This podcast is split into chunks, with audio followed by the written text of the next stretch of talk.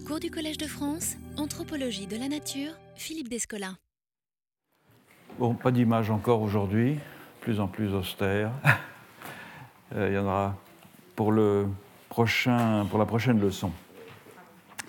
Donc, euh, je reprends après ces 15 jours euh, d'interruption. Et au terme de l'inventaire critique que j'avais proposé des diverses approches du paysage, je souhaite dans cette leçon, dans la prochaine, esquisser quelques propositions pour une analyse anthropologique du paysage qui euh, constitueront autant de lignes directrices pour les études de cas dont je voudrais nourrir euh, cet enseignement dans les deux années à venir. Je rappelle donc que les trois questions euh, que j'avais posées au début de ce cours et qui ont guidé nos perspectives d'enquête étaient à quoi se réfère-t-on lorsque l'on parle de paysage Peut-on généraliser cette notion au-delà des cultures qui ont élaboré euh, des représentations picturales ou des représentations euh, littéraires euh, Et dans ce cas, comment définir avec précision le noyau commun d'un schème paysager Et de fait, il y a trois sortes de réponses anthropologiques possibles à ces questions et je voudrais d'abord revenir brièvement sur deux d'entre elles que nous avons eu l'occasion déjà d'examiner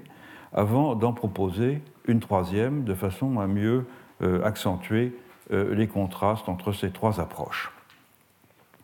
Le premier type de réponse, et le plus ancien, consiste à rompre délibérément avec l'acception traditionnelle du mot paysage tel qu'il a été employé euh, et tel qu'il s'est développé dans un sens restreint en Europe euh, à partir de la Renaissance pour désigner euh, une représentation littéraire ou picturale d'un morceau de pays. Par contraste avec ce sens étroit, et parce que le terme paysage introduit une dimension sensible et culturelle que des mots comme écosystème ou environnement ne possèdent pas, une approche à considérer que tout aménagement d'un milieu naturel voire euh, toute utilisation sociale de l'espace, tout investissement symbolique dans des sites et même toute appréhension subjective des lieux résulte en une production de paysages. Et dans cette perspective très englobante, la montée en généralité de la notion de paysage peut s'opérer selon trois stratégies distinctes qui exploitent euh, chacune à sa manière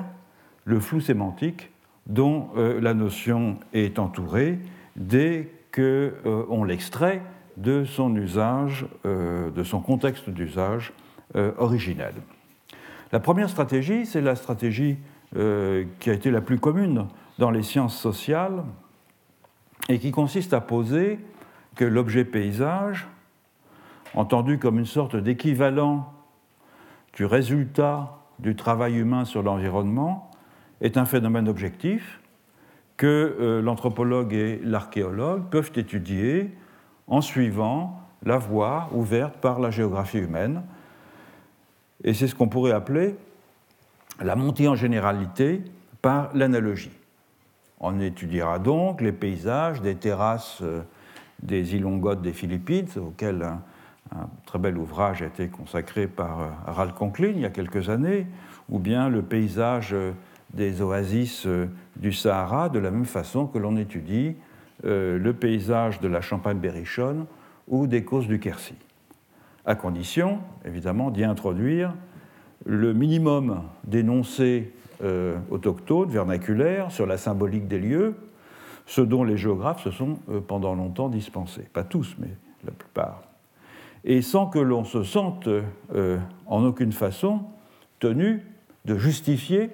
l'emploi du mot paysage dans des, dans des contextes culturels où, à l'évidence, il ne signifie pas grand-chose. Donc le paysage, ici, dans cette stratégie de montée en généralité, c'est le produit du patient labeur collectif euh, des sociétés pour transformer l'espace qu'elles occupent, pour le plier à leurs besoins et le façonner à leur convenance et sans que cela d'ailleurs ne soit la plupart du temps le résultat d'un projet d'ensemble euh, cohérent et consciemment euh, appréhendé. Bref, le paysage ici, c'est au fond l'histoire économique, politique et technique déposée en couches successives sur un substrat qui fut jadis naturel et qui l'est de moins en moins après le passage de centaines de générations. Alors évidemment, rien n'interdit l'emploi du mot paysage en ce sens, et des milliers de géographes, d'historiens, d'archéologues, d'anthropologues autour du monde ne s'en privent guère. Mais c'est là un usage de pure commodité dont on voit bien qu'il ne retient au fond rien d'intéressant. Des dénotations initiales du terme paysage et qu'il impose en outre une conception dualiste de l'environnement propre au naturalisme, c'est-à-dire un socle physique transformé par des actions sociales et culturelles, chacun des deux pôles pouvant être étudiés séparément et l'étant d'ailleurs en général. Conception donc qui fait violence à la manière dont les euh, civilisations euh, non modernes appréhendent les lieux qu'elles habitent. La deuxième stratégie pour faire monter en généralité la notion de paysage consiste à en dériver une caractéristique euh, plus englobante dont on peut faire l'hypothèse qu'elle possède une validité universelle, même si son contenu est hautement variable selon les cultures et les sociétés. Donc le paysage n'est plus ici un objet substantiel ou même un type de relation à l'espace, mais un mécanisme de nature essentiellement perceptif. C'est ce qu'on pourrait appeler la montée en généralité du paysage par la transposition. Le meilleur euh, exemple, enfin celui qui en tout cas m'est venu le plus spontanément à l'esprit, c'est la proposition faite par euh, Eric Hirsch, que j'ai déjà discuté dans ce cours, de faire du paysage tel qu'il a été inventé en Occident la manifestation locale d'un processus plus général de mise en contraste entre un premier plan qui euh, constituerait l'espace ordinaire où se déroule la vie euh, quotidienne et un arrière-plan où euh, transparaît un univers qui est à la fois plus normatif et peut-être aussi plus fantasmatique et qui recèle les principes régissant la vie sociale. Et l'expérience du paysage, que l'on contemple ou non une vue d'un tableau, serait l'expérience du va-et-vient constant, physique et imaginaire, entre ces deux plans.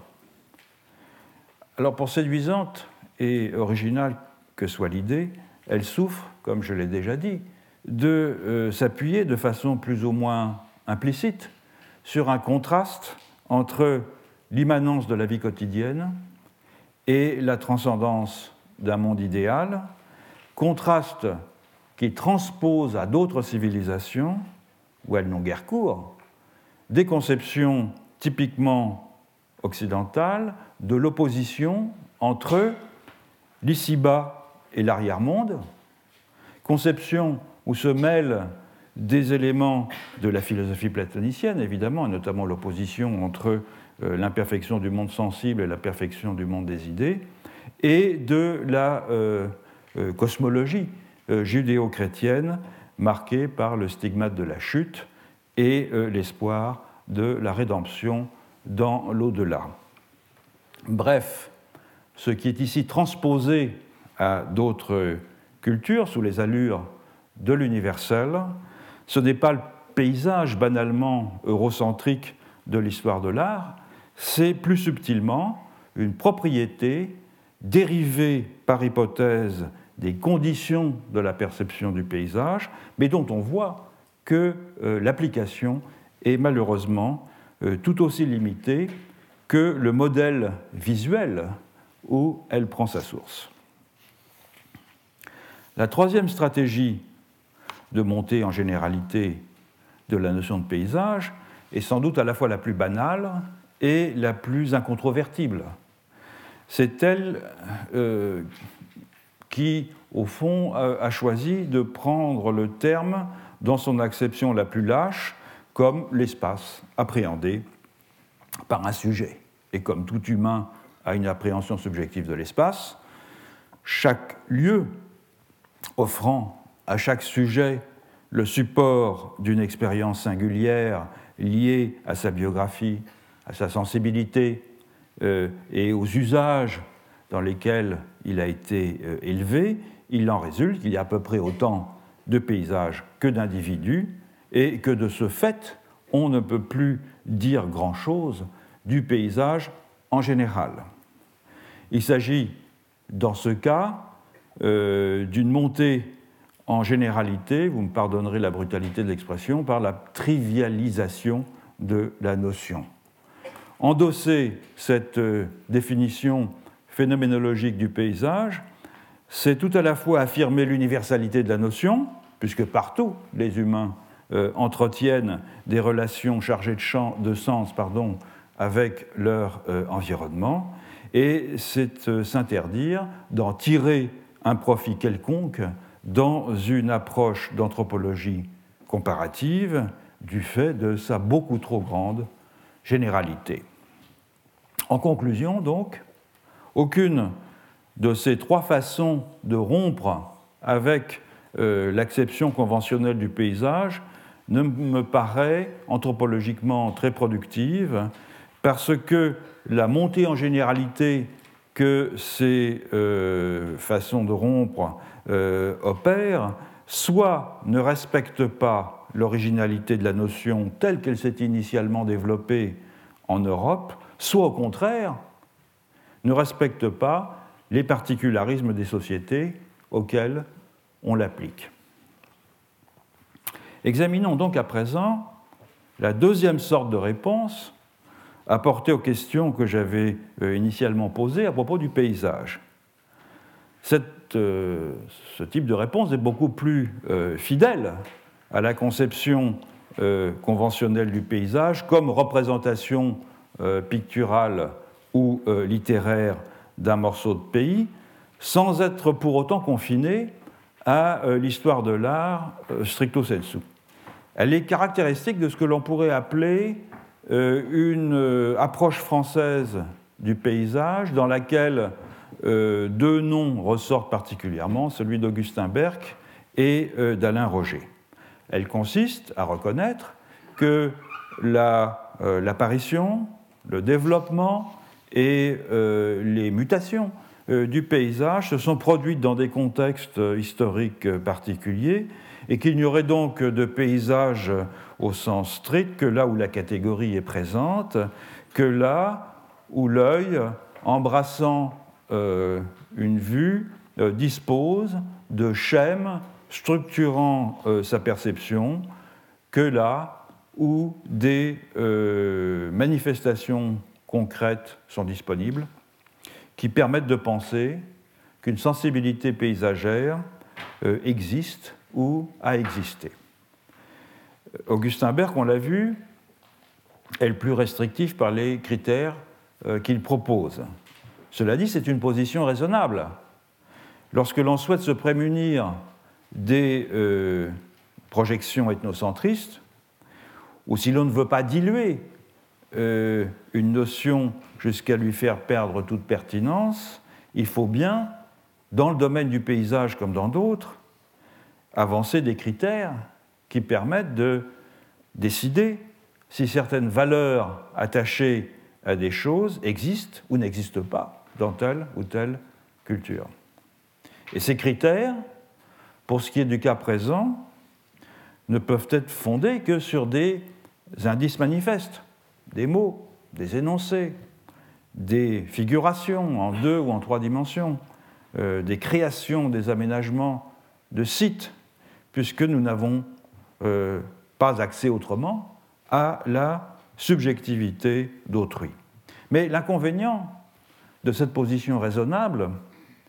c'est qu'elle clôt l'enquête. Elle clôt l'enquête avant même qu'elle ne soit commencée en fournissant un ensemble de critères a priori correspondant à la définition conventionnelle du paysage et, au fond, sans s'interroger vraiment sur les moyens par lesquels on pourrait euh, éventuellement repérer une sensibilité paysagère là où les critères proposés par Augustin Berck seraient absents. La proposition de Berck permet euh, d'identifier à coup sûr ce qu'il appelle une pensée du paysage, c'est-à-dire une approche réflexive euh, de cet objet. Elle n'offre, à mon sens, guère de secours pour s'assurer qu'un collectif a su développer ce qu'il appelle une pensée euh, paysagère, par contraste donc avec la pensée du paysage, c'est-à-dire un goût, disons, reconnaissable pour le choix, euh, la disposition et l'aménagement des sites en fonction des, par exemple, plaisirs des sens qu'ils euh, procurent. Car même dans les sociétés paysagères, de fait, il est bien difficile à un observateur, et même un observateur qualifié comme le sont en principe euh, les sociologues ou les ethnologues,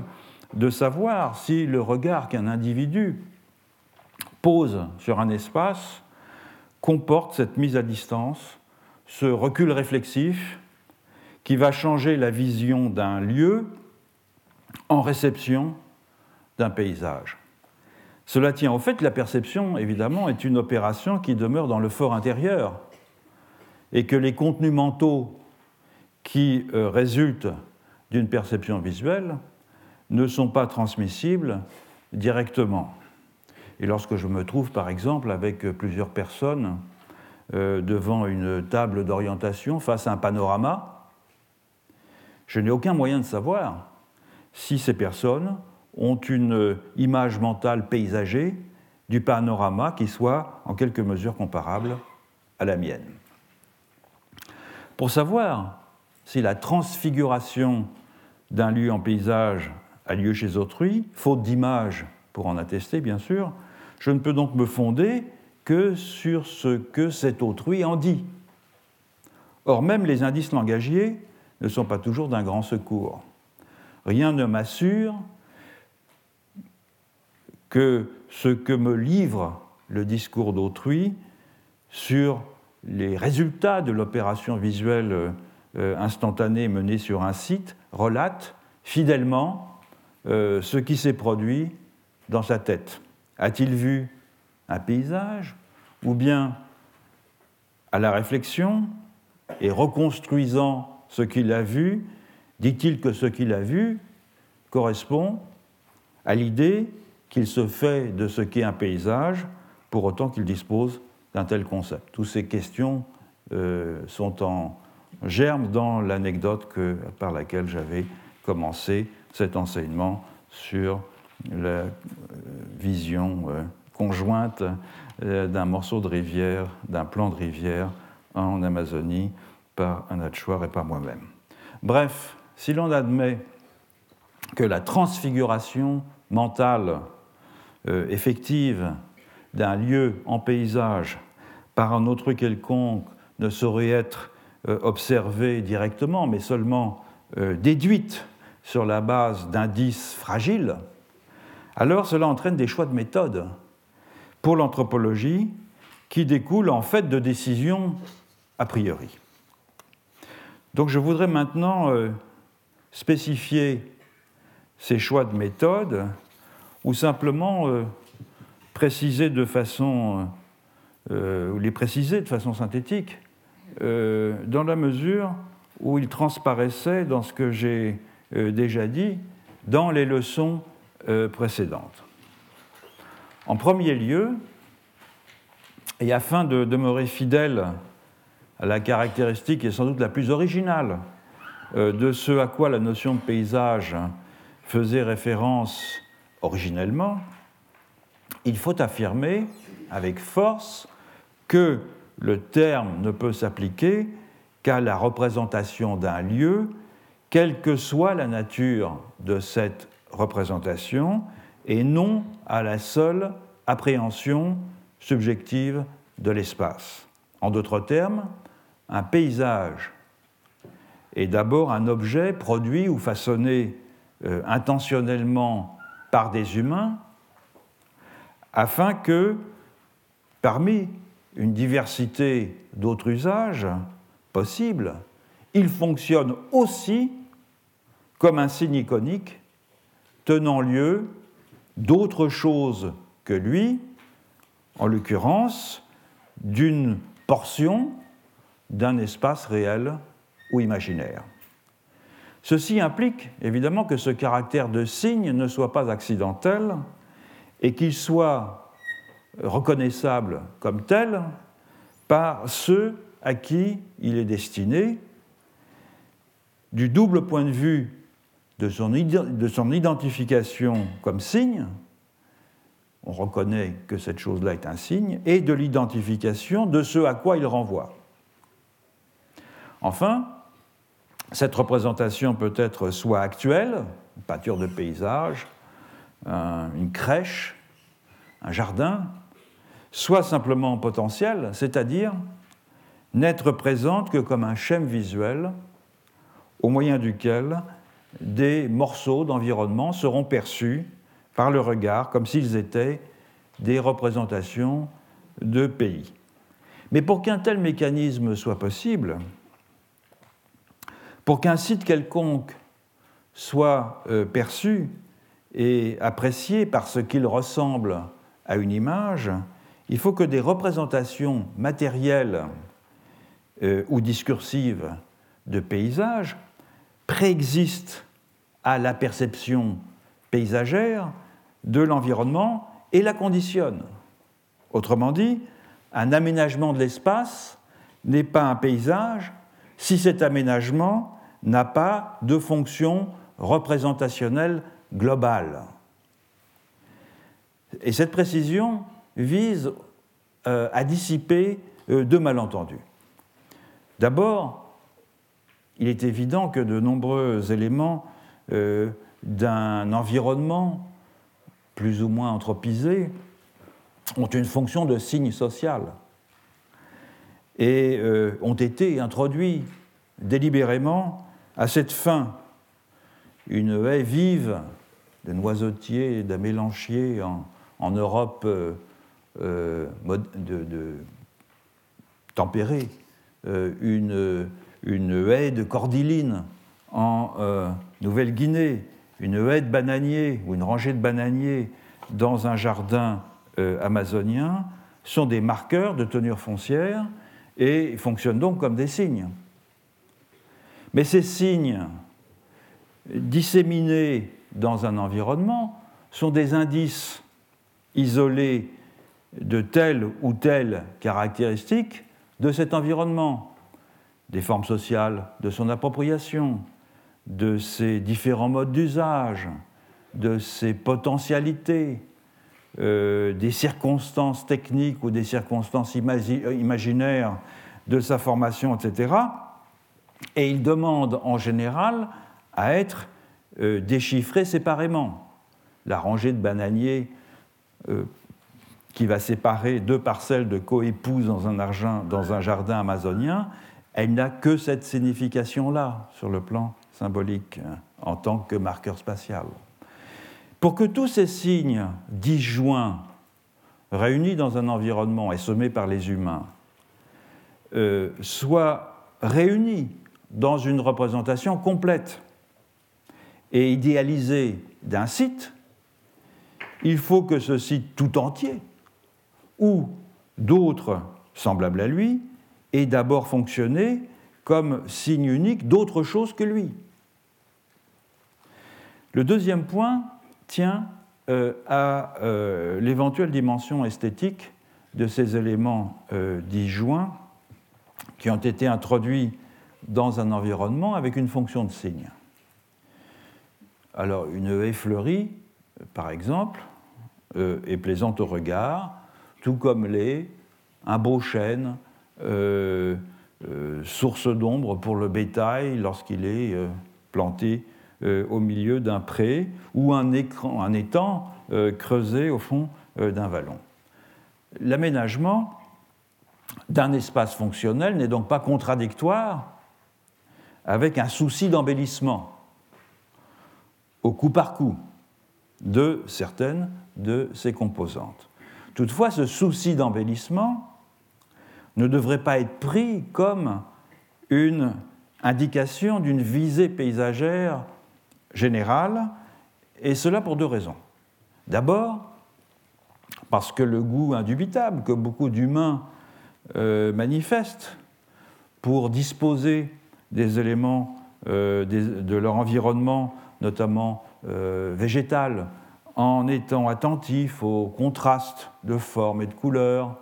aux parfums, aux effets de symétrie et de rythme, ce goût n'est pas en soi suffisant pour désigner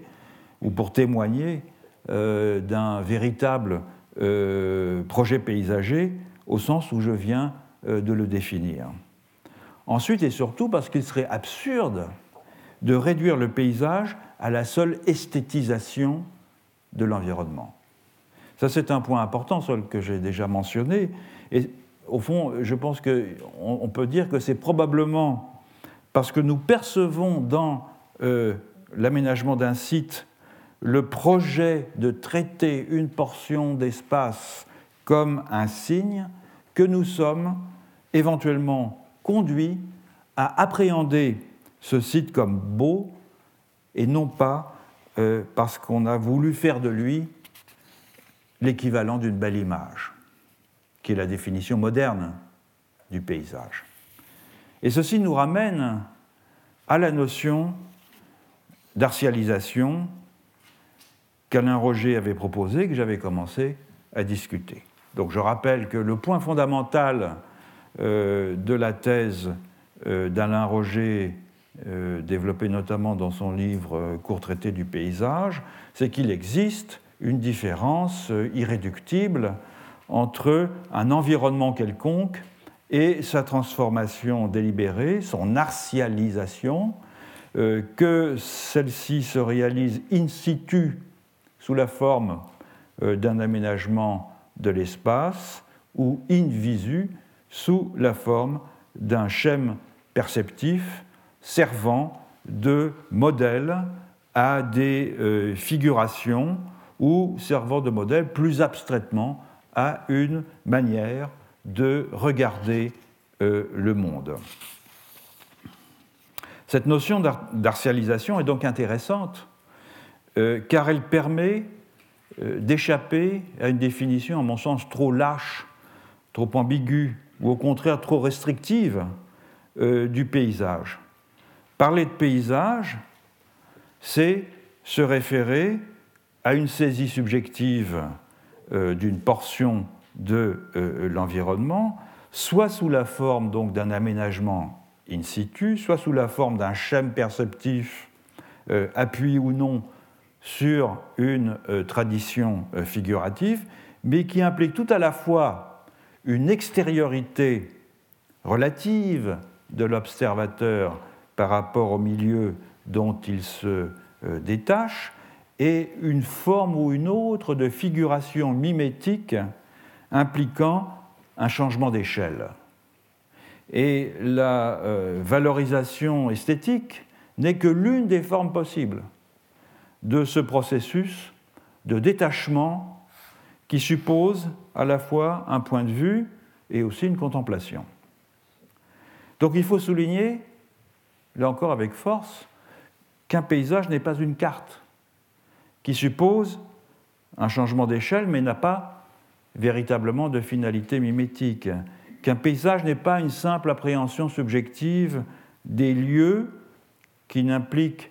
euh, aucun modèle perceptif spécifiquement culturel, qu'un paysage n'est pas un environnement euh, euh, aménagé et anthropisé, même s'il fourmille de dimensions symboliques. Cela dit, si je partage avec euh, Alain Roger l'idée qu'il ne peut y avoir paysage qu'à condition de poser une différence euh, de principe entre les matériaux épars de la euh, composition paysagère, les maisons, les chemins, les plantes, les collines, etc., et la transformation à laquelle ils sont euh, conjointement soumis, c'est-à-dire leur métamorphose en signe iconique, il ne s'ensuit pas pour autant que euh, l'on puisse le suivre lorsque euh, il fait de cette transformation une artialisation, c'est-à-dire une esthétisation, laquelle introduit de fait une séparation entre, d'une part, un matériau brut qui euh, existerait hors de toute représentation, à la limite hors de toute pensée, et d'autre part, une action de façonnement culturel qui viendrait donner a posteriori une signification à ce euh, matériau. Ces deux traits, qui sont caractéristiques euh, de la définition du paysage dans le naturalisme moderne, rendraient de fait la notion d'artialisation impossible à utiliser dans des euh, contextes non modernes de production euh, paysagère. Or, ni esthétisation, ni grand partage entre nature et culture ne sont euh, indispensables pour faire jouer à la notion d'artialisation un rôle anthropologiquement productif.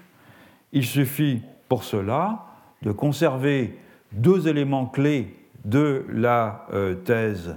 euh, d'Alain Roger. D'une part, la distinction très féconde entre artialisation in visu et artialisation in situ, et d'autre part, l'idée qu'il existe bien une différence entre l'objet paysage, qu'il prenne ou non une forme matérielle, et ce à quoi cet objet fait référence. Et c'est pour éviter les euh, limitations introduites par la notion d'artialisation que j'ai proposé de lui substituer la notion de transfiguration en euh, m'inspirant euh, pour cela des considérations d'Eric Auerbach sur la figure, son commentaire notamment de la figura, dans notamment l'usage de la notion chez Lucrèce, qui est euh, étymologiquement euh, à la fois l'apparence extérieure des choses, leur aspect visible, mais aussi le gabarit abstrait, le modèle qui s'incorpore dans des images et qui les rend conformes à euh, l'apparence initiale de ce modèle. Donc envisager le paysage comme une transfiguration in visu ou in situ d'un morceau d'environnement, c'est donc définir cet objet comme ce qui a subi un changement euh, d'apparence euh, délibéré, révélant un schème latent, c'est-à-dire déjà présent dans ce que le paysage métamorphose. Alors vient maintenant la question euh, cruciale pour une enquête anthropologique. À quoi reconnaît-on ce changement d'apparence, cette euh, transformation en signe d'un morceau euh, d'environnement? La réponse est évidemment facile. Lorsque l'on se trouve dans le cadre des cultures euh, paysagères, les critères d'Augustin Berg sont ici tout à fait pertinents, notamment ceux qui se réfèrent aux différentes formes de représentation à savoir euh, un mot qui pourrait se traduire par paysage, euh, des textes qui célèbrent euh, les beautés d'un site, des images qui dépeignent des morceaux de pays, des jardins d'ornement qui traduisent une appréhension esthétique de la nature, à quoi il faut rajouter, non pas d'ailleurs une forme de représentation stricto sensu, plutôt la condition d'acquisition d'une vue traitée comme une représentation car informée par un schème figuratif, à savoir des postes d'observation permettant de jouir d'un panorama, d'une vue étendue. Toutefois, à l'exception de ce dernier critère, sur lequel euh, je reviendrai dans un moment, les autres sont exceptionnels dans l'histoire de euh, l'humanité, même si l'on admet, et c'est mon cas, euh, qu'une représentation figurative du paysage en deux ou en trois dimensions peut prendre des formes très distinctes de celles que la peinture classique de paysage en Europe a adoptées. On a trop le sentiment que dans la montée en généralité par transposition, comme je l'ai appelé tout à l'heure, euh, euh, la, peinture de paysage représente le modèle qui permettrait d'identifier toutes les formes de représentation mimétique d'un morceau de l'environnement. Il y en a bien d'autres euh, dont l'identification, la, détection, au fond, n'est pas tellement difficile, mais suppose pour cela une certaine familiarité avec des images de sociétés non modernes auxquelles les théoriciens du paysage sont peu accoutumés. Une approche anthropologique euh, du paysage, donc au sens où je l'ai défini, exige en conséquence une double stratégie. D'une part, il faut élargir la définition euh, de ce qu'est une transfiguration in visu, pour suivre les conséquences de ce que je viens d'avancer, de façon à y inclure d'autres formes de représentation euh, mimétique du monde que celles euh, reconnaissables dans euh, la peinture de paysage euh, conventionnelle, et d'autre part, et dans les cultures où n'existe aucun témoignage figuratif d'une transfiguration in visu, et elles sont nombreuses, il faut tenter de déceler des indications d'une transfiguration in situ. Et je voudrais suggérer dans les, le temps qui reste, euh, quelques pistes à suivre dans l'une et l'autre direction, pistes euh, que j'explorerai euh, à loisir dans le cours de l'année prochaine. En commençant par la seconde, les indices de transfiguration in situ. Deux de ces indices me paraissent avoir été négligés d'une part, la transfiguration des jardins de subsistance, et non pas des jardins d'agrément, et d'autre part, l'existence d'observatoires, thème que j'ai brièvement évoqué tout à l'heure et auquel euh, Augustin Berg, comme je l'ai dit, est, revenu récemment. Premier thème, donc, la transfiguration des jardins de subsistance. Il est admis depuis longtemps que les jardins d'agrément constituent une expression légitime de transfiguration in situ, débouchant euh, sur des formes plus ou moins extensives de façonnement du paysage, euh, parfois fondées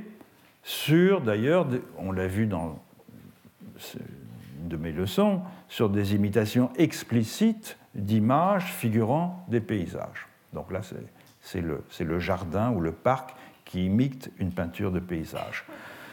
Euh, ces formes, elles vont de la technique euh, sino-japonaise de l'emprunt de l'arrière-plan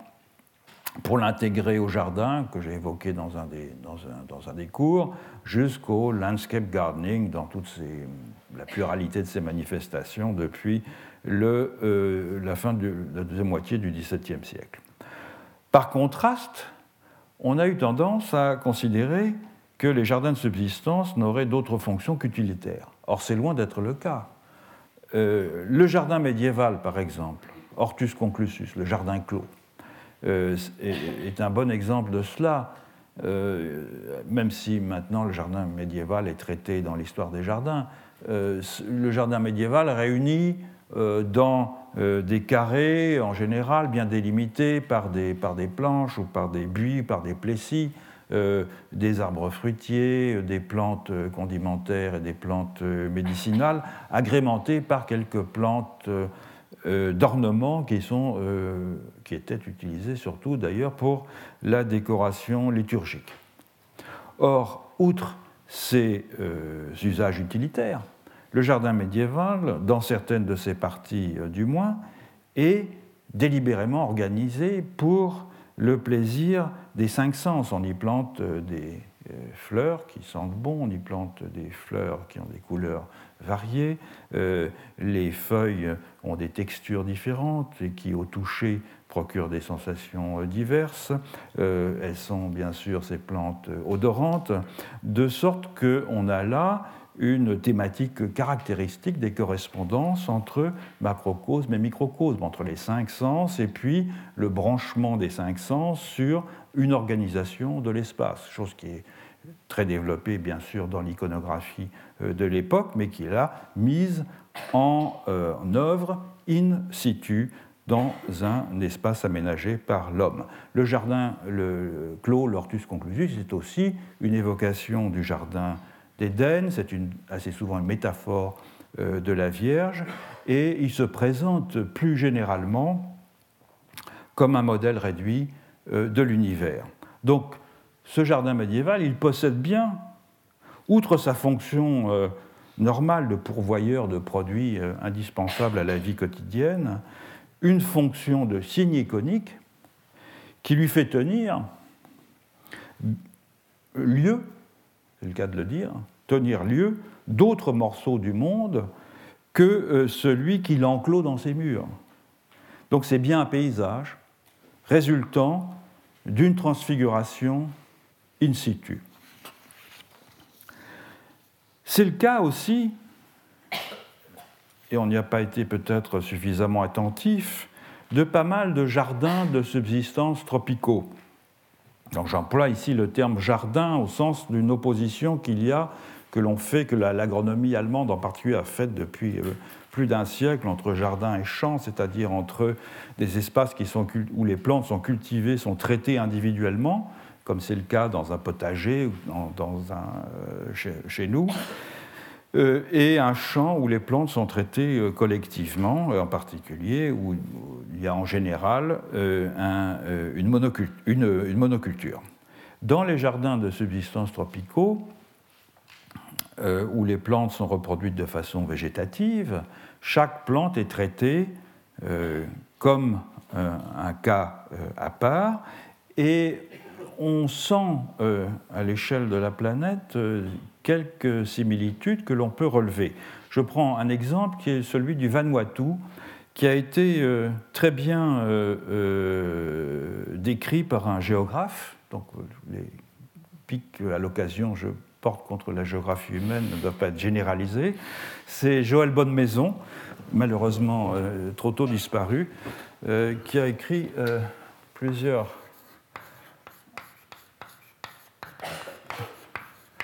livre sur le Vanuatu, et où il montre en particulier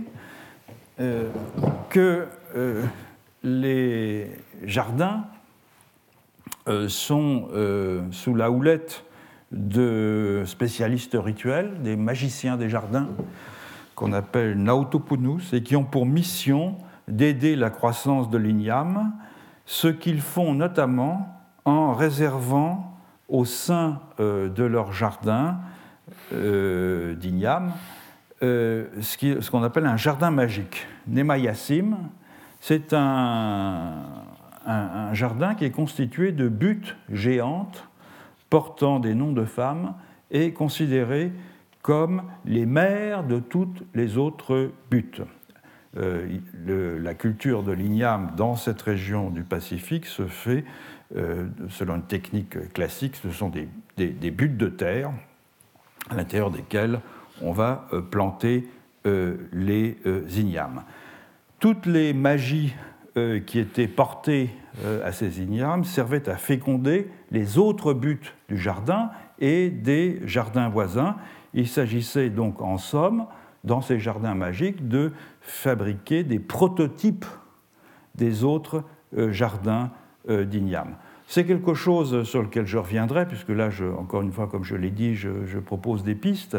Euh, dans la littérature sur la Mélanésie en particulier, c'est un thème qui revient euh, régulièrement, à commencer par ce grand livre de, Malinowski que sont les Jardins de Corail, qui est une, analyse en Jardins de Corail et leur magie, qui est une, analyse en particulier de la façon dont les habitants des îles Trobriand non seulement cultivent dans leur jardin,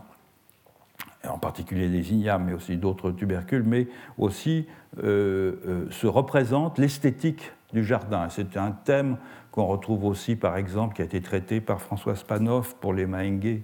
de, de Nouvelle-Bretagne. C'est un thème qui est assez commun dans le monde pacifique. Ailleurs, et là je fais référence à, mon expérience personnelle, en Amazonie, euh, les jardins euh, de polyculture des euh, Indiens Hatchoirs, à première vue, présentent une apparence de fouillis et de désordre euh, considérable, puisque plus d'une centaine d'espèces euh, différentes sont cultivées à l'intérieur d'un jardin, avec pour certaines espèces de nombreuses variétés. Donc ces plantes sont euh, mélangées les unes aux autres dans un désordre apparent, qui n'est en rien désordonné bien sûr, et ces jardins sont par ailleurs soigneusement désherbés,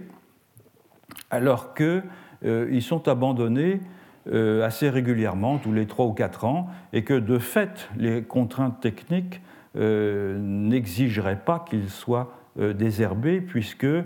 le désherbage, c'est simplement la compétition des adventices avec les plantes, et que les désherber permet de limiter cette compétition. Quand on se sert d'un jardin pendant 3 ou 4 ans avant de l'abandonner, cette compétition n'a peu, a peu d'effet, n'a peu d'importance. Et donc le désherbage, qui est absolument méticuleux et systématique, n'a absolument pas une fonction technique euh, dans le cas présent. Il a avant tout une fonction esthétique et de manifestation euh, de la maîtrise que la femme, puisque ce sont les femmes qui euh, cultivent les jardins, témoigne dans la gestion et le contrôle des plantes cultivées, témoigne aussi de l'ardeur au travail qu'elle manifeste et le résultat dit-on, est quelque chose qui est plaisant à l'œil, notamment dans le contraste entre la couleur du sol, qui dans les zones riveraines est noire, puisque c'est un sol volcanique, un sol alluvial, dans les zones interfluviales, c'est une terre euh, de, médiocre fertilité euh, entre le brun et le rouge, et le contraste entre le vert, les différentes nuances de vert et la couleur du sol est considéré comme quelque chose de très important. Donc là aussi, on a une dimension euh, de transfiguration sur laquelle je reviendrai plus longuement dans un, dans un, dans un, dans un cours ultérieur, euh, qui fait que ce jardin, et c'est bien autre chose qu'un site euh, qui pourvoit à la subsistance quotidienne. Dans tous les cas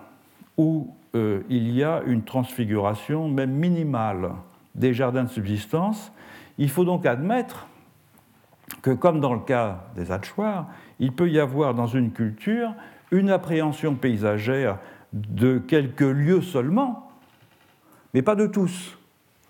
En l'occurrence des jardins, mais non pas de l'ensemble de l'environnement offert à la vue. Donc si on revient à l'anecdote par laquelle j'ai commencé ce cours qui est euh, le regard croisé que je portais, qu'un compagnon a toujours porté sur un morceau de rivière, si euh, il n'y avait pas, je suppose en tout cas, euh, dans le regard qu'il portait sur cette rivière de dimension esthétique, en revanche, le regard que son épouse portait sur le jardin qu'elle cultive était lui, et pas simplement son épouse d'ailleurs lui aussi, était lui animé par une dimension paysagère. Donc on peut penser qu'il y a des transfigurations, et notamment des transfigurations euh, in situ, qui ne débouchent pas automatiquement sur des transfigurations in visu, et que le schème paysager, en quelque sorte, se décline selon des formes euh, assez différentes. Et ça, ça n'a rien de surprenant si l'on songe que, euh, c'est après tout euh, le cas également dans les cultures paysagères. Euh, nous regardons, pour prendre le fameux exemple de la montagne Sainte-Victoire, nous le regardons euh, depuis l'autoroute avec un filtre paysager, non seulement parce qu'on nous a dit qu'il faut le faire parce qu'il y a des affiches pour ça, etc., mais quelques kilomètres plus loin, la station de péage qui, nous, qui, nous, qui nous arrête, nous ne le regardons pas comme un paysage, sauf si on a un goût pour l'architecture moderniste, mais c'est généralement pas, assez rarement le cas. Euh, si euh, euh, y a un très beau chemin que peut-être certains d'entre vous connaissent, le chemin des douaniers qui va du Cap de la Hague à Granville, qui est donc un très joli chemin avec un paysage de bocagers, euh, avec les falaises qui tombent dans, la mer, etc. Et puis par moments, entre deux, vallons, on aperçoit ce énorme, ce colossal machine qui est l'usine de retraitement nucléaire de La Hague. Et tout d'un coup, on a un choc parce qu'on a l'impression d'être dans un paysage bucolique, et puis boum, derrière, il y a un... et évidemment, pour la plupart des gens, d'un côté, il y a un paysage qui est le paysage euh, bocager, et puis de l'autre, il y a quelque chose qui n'est plus du paysage. Donc nous, constamment, nous basculons, nous aussi, entre euh, un schème paysager et un schème euh, non paysager. Et je pense qu'une des erreurs de la, de la phénoménologie du paysage, que j'ai de, je pense en particulier au livre de, de, de Charles Tillet, que j'ai longuement commenté ici, c'est que précisément euh, la phénoménologie du paysage a, la tentation de tout paysager. C'est-à-dire de considérer que toute perception subjective d'un espace est paysagère, alors qu'en réalité, même dans les cultures paysagères, nous, nous, opérons des choix entre ce qui est paysager et ce qui ne l'est pas. Deuxième. Euh, Deuxième euh, élément, euh, deuxième piste, c'est l'existence euh, d'observatoires, donc de points de vue en surplomb, d'où le regard peut embrasser un vaste panorama. Donc je rappelle que dans les critères que Berck avait proposés, il ne figurait pas à l'origine, et puis il l'a introduit plus récemment. C'est un critère qui est très important on peut bien sûr le euh, détecter euh, par la terminologie, par les toponymes, hein, euh, Bellevue, etc., ou bien on peut le déterminer dans une autre forme de toponymie plus stable sur laquelle je vais revenir dans un moment. Alors, il va de soi que dans cette question des observatoires, il peut s'agir, bien sûr, de nécessités défensives pour les sites construits, euh, ou d'une motivation euh, que j'appellerais de type analogiste, c'est-à-dire dans les collectifs que j'ai appelés analogistes, euh, il est indispensable d'orienter en particulier les sites d'habitat par rapport à des axes. et donc l'attention que l'on porte aux différents axes spatiaux, notamment astronomiques, joue un rôle important. Mais ces observatoires peuvent être aussi révélateurs d'un schème perceptif paysager. Je prendrai juste un, exemple très brièvement, c'est le cas des Hopis.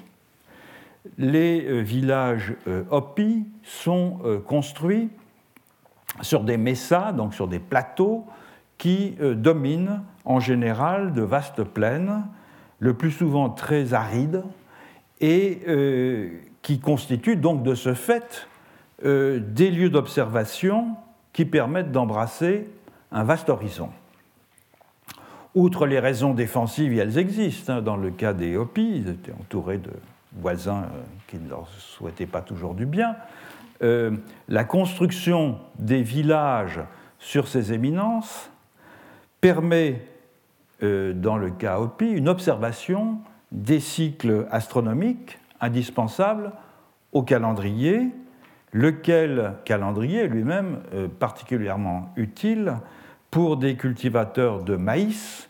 qui ne euh, disposent que d'une fenêtre très étroite de plantation entre des hivers très froids et des euh, étés torrides. Donc à quelques jours près, il ne faut pas se tromper. Le, le calendrier solaire, ne pouvant être lu sur l'astre lui-même, euh, il est construit sur la connaissance des positions occupées par le Soleil au lever et au coucher sur l'horizon, qui varient évidemment au cours de l'année. Et euh, différents points euh, de l'horizon, qui sont visuellement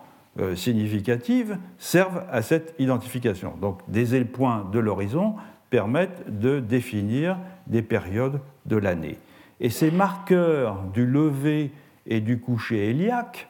sont euh, des accidents de relief qui sont visibles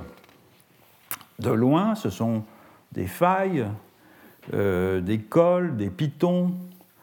des éboulis, des arbres, ou même des objets artificiels, des ruines, des, des tertres, des cairns, etc. Or, ces marqueurs portent des noms qui ne se réfèrent pas à un toponyme, mais qui expriment littéralement la fonction de repère telle que ce repère est observé depuis un site particulier. C'est un peu comme euh, en navigation les côtières, les amers, c'est-à-dire ce sont des repères sur le littoral qui sont assez souvent d'ailleurs euh, spécifiés sur les manuels de navigation, tel clocher euh, représente un repère stable. Autrement dit, on a ici une trace dans la langue d'une certaine transfiguration in visu d'un environnement observé depuis euh, longtemps, euh, depuis un même endroit. Euh, il faut rappeler que certains villages opis sont établis au même endroit depuis au moins cinq siècles. Donc l'habitude de cette observation est très anciennement ancrée, sans qu'il y ait pour autant de dimension esthétique avérée dans le, cette pratique. Donc deux premières pistes, hein, le, les observatoires et la transfiguration des jardins de subsistance. Autre piste importante qui est euh, d'autres formes de représentation mimétique du monde que celles euh, exploitées par la peinture de paysage euh, conventionnelle. Je vais juste en dire deux mots à présent parce que je vais consacrer l'essentiel de la prochaine leçon à cet aspect disons que c'est tout ce qui concerne la miniaturisation mimétique.